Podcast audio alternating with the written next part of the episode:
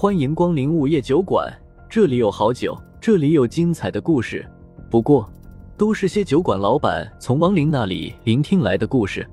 午夜酒馆，作者黑酱标，由玲珑樱花雨制作播出。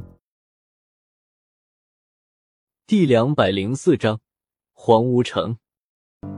白月城其实距离龙虎山并不是很远，但是路上山多水多，非常难走。山水多的地方，自然妖兽也多。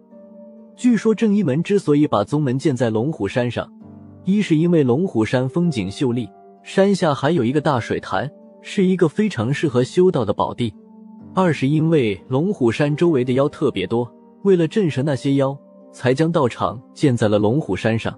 一口气赶了大半天的路，距离龙虎山还有五百里的时候，天色已经黑了。风正苏三人来到了一座城池的外面，柳二爷停下脚步，看了下四周，道：“我感应到了很多同类的气息，少爷，附近怕是有很多妖，要不晚上我们先找个地方落脚吧，白天再赶路。”风正苏伸手往前一指：“就去前面的城里落脚一晚吧。”他也感觉到了，随着距离龙虎山越来越近，妖气反而越来越重，这意味着有大量的妖。特别是眼前这座城，更是妖气冲天。啊！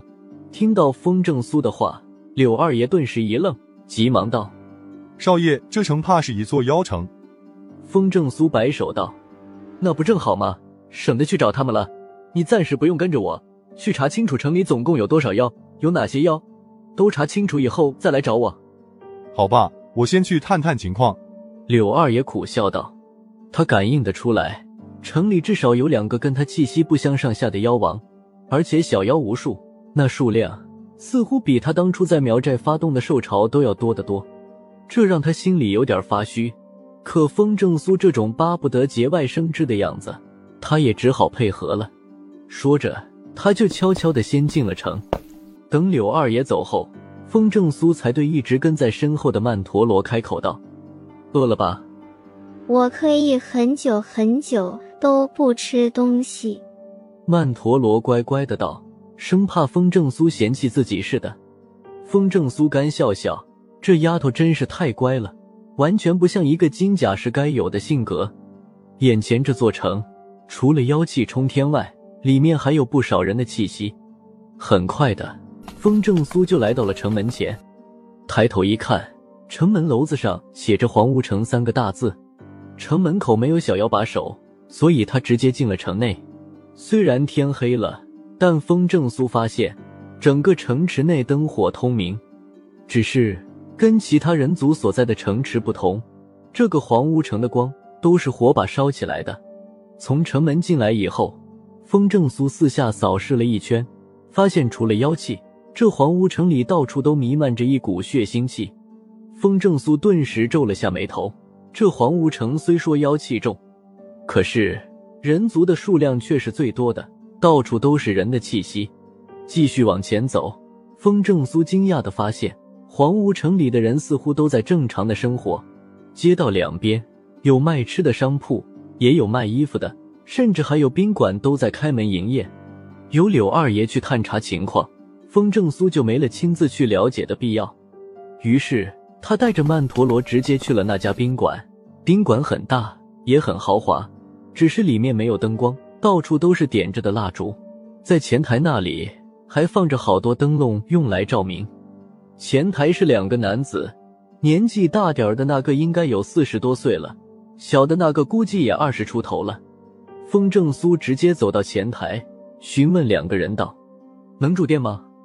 两个人似乎没想到会有客人上门，待了片刻后才反应过来：“两位要住店。”风正苏点点头，怎么，不行啊？没没有，空房间有很多，你们随便住。年纪大的那个前台有些慌乱的说道。风正苏淡淡的道：“那就给我安排个好点的房间。”没问题。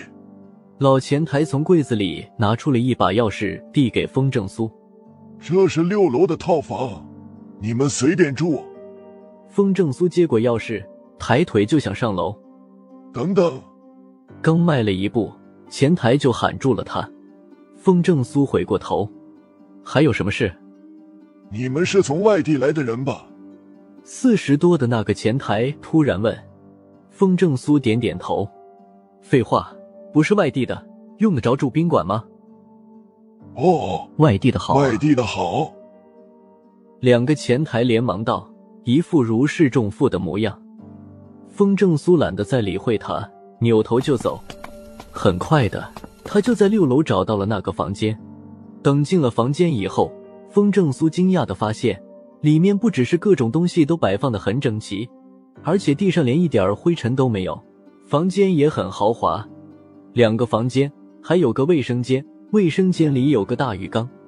看到大浴缸，曼陀罗当下就兴奋的跑了进去，直接跳进了浴缸里。可惜他不会放水，坐在浴缸里干瞪眼。风正苏有些无语，这妮子第一次进宾馆，竟然就知道了那是洗澡的地方。走过去，先让曼陀罗出来，然后放水，同时交代了他一遍怎么洗澡。曼陀罗好奇的听风正苏介绍着，等他说完以后，咧咧小嘴，傲然道：“知道了。”风正苏从卫生间里。直接来到了客厅的沙发上坐着，然后开始思考：前台那俩货好像并没有收钱啊！显然这家宾馆压根儿就不是做生意的。约莫半个小时以后，柳二爷回来了。刚回来，他就气喘吁吁的道：“少爷，你猜这黄无城是什么情况？”风正苏道：“别卖关子，都查到什么信息了？”黄无城的城主是两只妖王。一个叫黑衣大王，一个叫黄佛子，他们手下总共有二十万小妖。风正苏皱着眉头问：“那人族有多少人？查过了吗？”柳二爷认真的道：“人更多，至少上百万人。这么说，整个黄无城其实都是被妖族控制着，对吧？”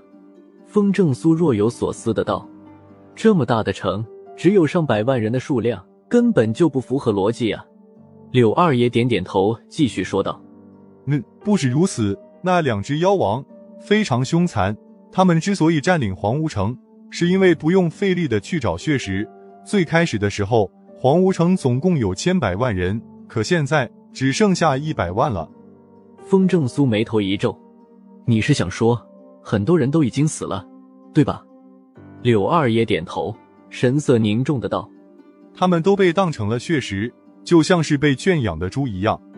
风正苏听他这么一说，顿时眼睛眯了起来。然而还不等他开口，再吩咐柳二爷，门突然响了，正准备去开门，哐当一声，房门就被踹开了。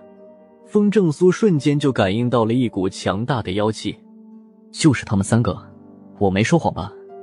紧接着，楼下那两个前台就闯了进来。话音落下。几个人身兽头的家伙就跟着窜了过来。风正苏一看，好嘛，一群鼠妖。鼠妖进来之后，看了看柳二爷和风正苏，道：“终于又有新鲜的血食了。”风正苏乐了，感情那两个前台是人族中的带路党啊。紧接着，风正苏没去理会那群鼠妖，而是目光一凝，看向那两个人族的前台，问道：“你们就是因为这个才活下来的？”又到了酒馆打烊时间，下期的故事更精彩，欢迎再次光临本酒馆听故事。